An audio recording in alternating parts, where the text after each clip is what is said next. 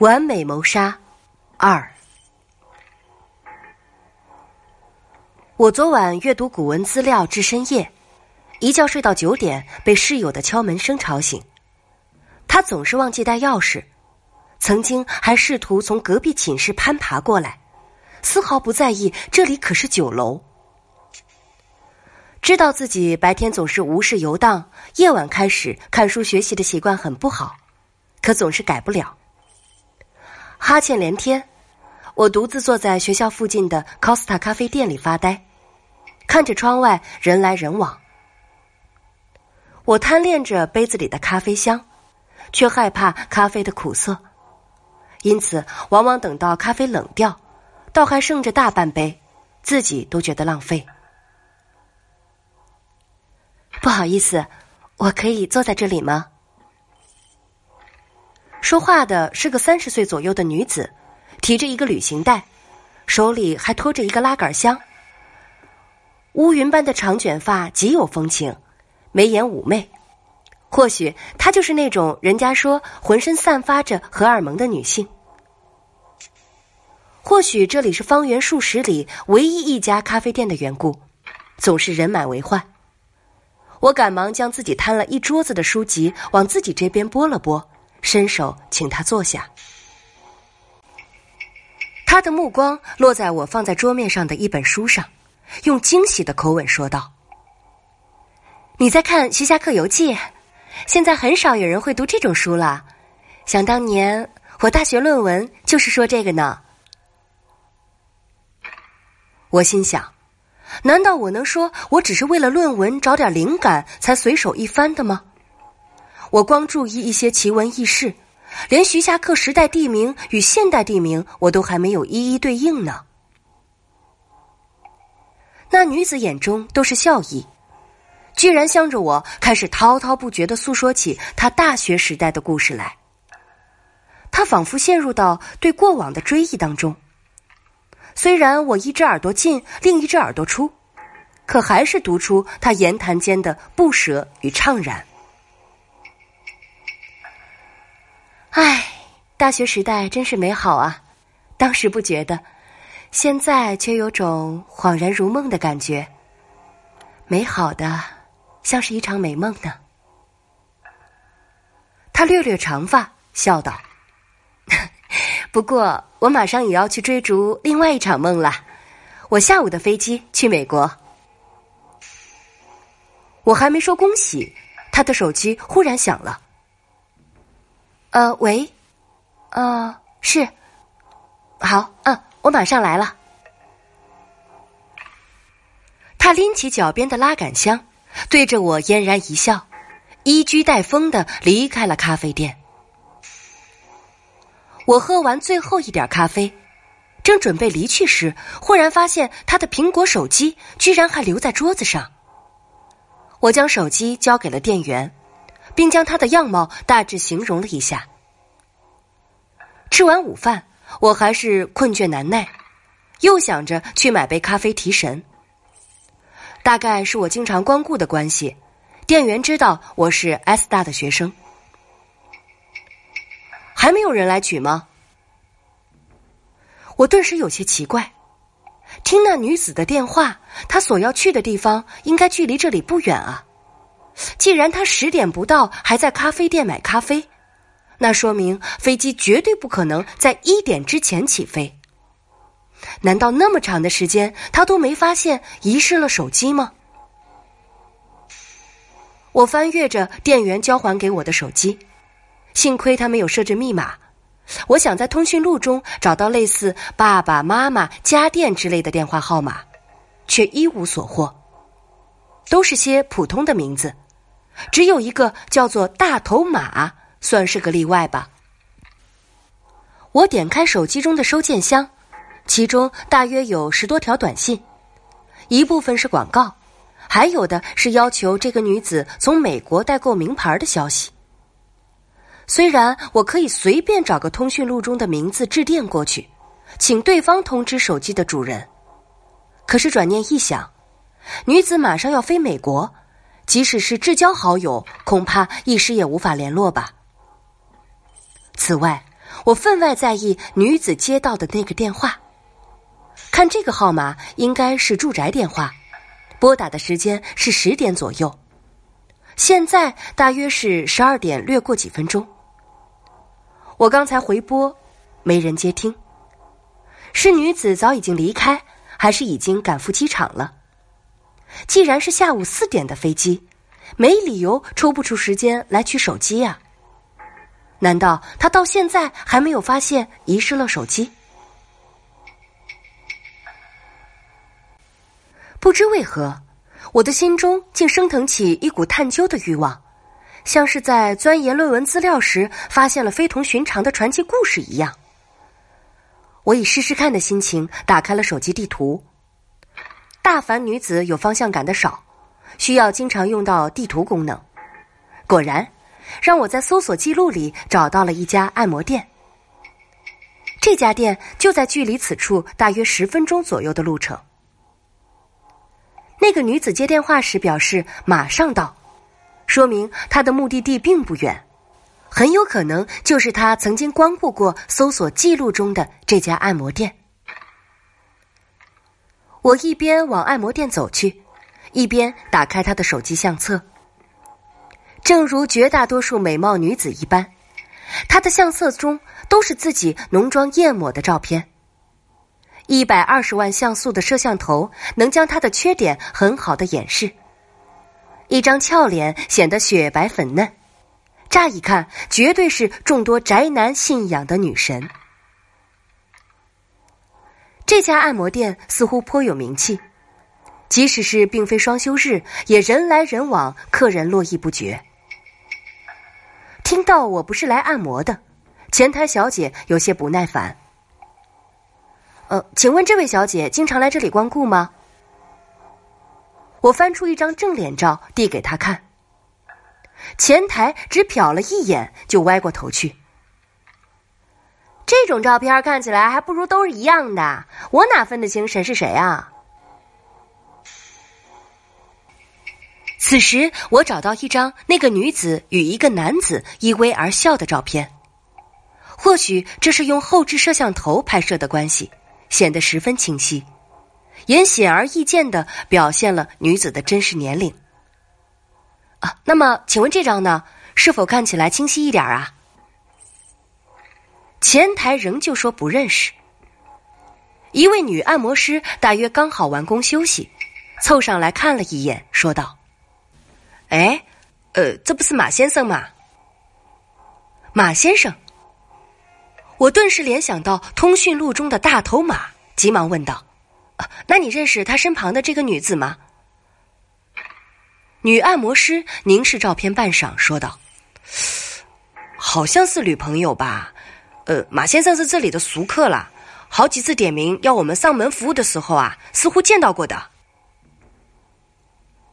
我自称是手机主人的好友，因为对方手机遗失在我身边。所以希望得到马先生的住址，以便将手机送过去。女按摩师倒是很爽快的答应了，随手将地址写在便签上递给我。虽然马先生的住宅小区与按摩店是反方向，但是距离 Costa 咖啡店倒也的确只有十五分钟的路程。按摩店与马先生的家，好像有一条看不见的细丝牵绊。将我引领而去。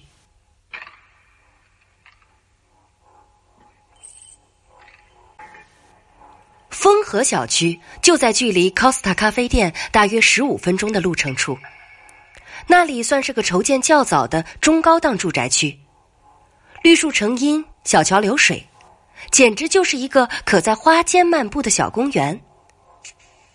更因为毗邻 S 大。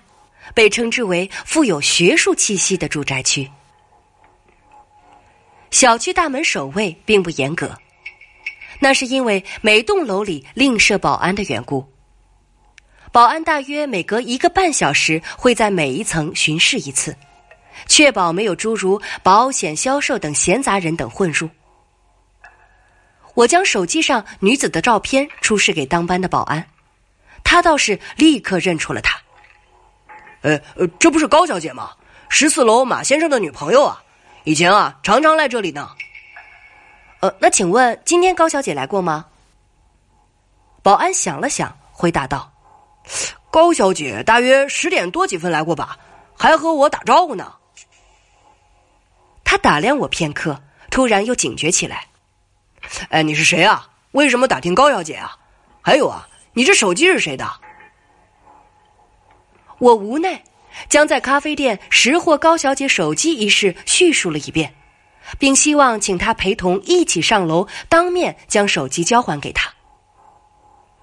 那保安却摇头说道：“哎呀，不用去了，高小姐和马先生啊，大概十一点就出发去机场了，现在早就到了吧？”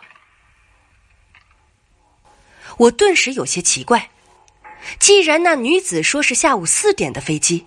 又怎么会在十一点就赶赴机场呢？这里距离国际机场，如果开车只需要一个半小时，即使转地铁也大约两个小时多一点。这么着急的出发，是要在去机场之前再去另外的地方吗？可这又不太符合常理。有谁会在赶飞机的日子里又安排其他事务呢？看着我陷入沉思，那保安说道：“马先生好像是移民呢，据说呀再也不回来了。我看呐，高小姐多半也是。你呀，不如把手机交给附近派出所吧，他们会想办法通知高小姐的家人的。”我凝视着手中的苹果手机，想到在地铁、公交上那些机不离手的果粉儿。实在想不通高小姐不来找手机的理由。她说的那段大学怀旧，竟像是临别时的一场绝唱。呃，你说他们十一点就出发去机场，是你亲眼看到的吗？保安回答道：“我在十四楼巡查的时候啊，遇到马先生，他自己这样对我说的，还说高小姐已经先下楼开车去了。”那换言之，你是没看到高小姐出门的。保安有些不耐烦了，摆摆手说道：“哎呀，可能高小姐直接坐电梯去车库了，我没看到有什么稀奇啊。”我向保安要求查看电梯中的监控，却被保安以保护住户隐私之由拒绝。无奈之下，我只能打电话报警。警察赶到时。虽然有些责怪我多管闲事，却也认为事有蹊跷。果然，从十点零五分电梯监控中出现高小姐的身影后，直到十一点马先生下楼，再到现在十二点四十五分，高小姐再也没有出现在监控中。换言之，她应该还在十四楼。其实至今。我有点后悔跟着警察上楼，从而看到一场宛如梦幻般的犯罪场景，那简直就是一场噩梦。保安说，原本马先生在前台常放置一把钥匙，说是怕自己粗心会忘记带钥匙。不过，在马先生提着行李去机场之前，已经将钥匙取回，说自己长期不在国内，这样不方便。所幸派出所距离这里并不远，大约十五分钟之后，开锁的师傅赶来了。刚打开第一道房门，一股冲鼻的血腥味儿便迎面扑来，让人作呕。一名警察在客厅和厨房等处查看，另一名警察带着我和保安，直接要求开锁师傅解除进入卧室的障碍。这时。呈现在我面前的，宛如一片血海。紧紧拉着的红色天鹅绒落地窗帘十分厚重，即使强如下午一点的阳光，仍然只给房间带来隐约的光线。而由于窗帘与地上的鲜血交相辉映的缘故，使整间屋子都好像浸没在血池中。这由形而至的血水，仿佛在诉说主人凄惨的境遇。从床底下忽然传出“砰”的一声响，好像有人在敲击床板，让因为震惊而说不出话的每个人都吓了一跳。虽然那保安极度不乐意，但在警察的要求下，只能踏入血海，帮忙将一只特大号行李箱搬了出来。这只箱子的原本颜色已经看不清了，几乎全部都被鲜血染红了，而敲击声。正是从里面发出来的。七手八脚打开行李箱，只见那个高小姐蜷缩着身子躺在其中，双手还保持着向上的姿势，身下一片鲜血。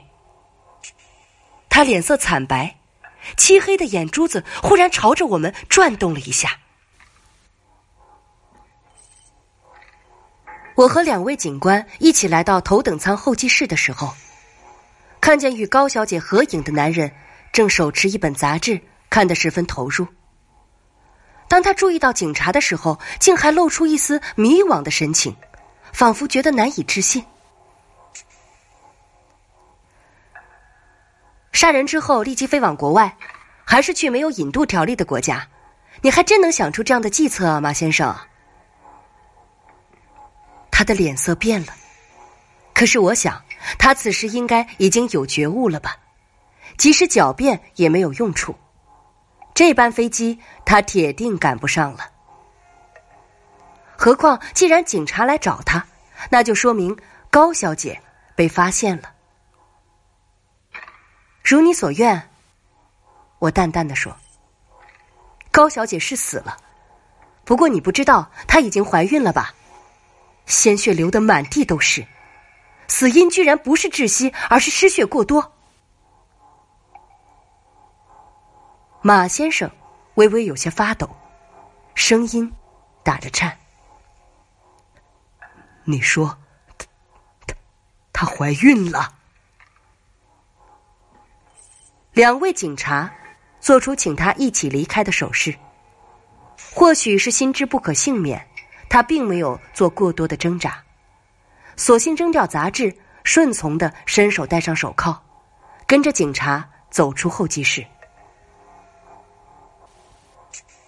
你们是怎么发现他死在我家的？他面带困惑，或许想着自己已经做好了一切安排，却那么快的被发现了。我微微一笑，那是因为他的手机。手机，他更加迷惑了。那么偶然的因素，我摇头道：“偶然吗？偶然是上帝手中的一枚棋子，他想落在哪里就落在哪里。平凡的人想要连偶然都一起操纵，只能弄巧成拙。”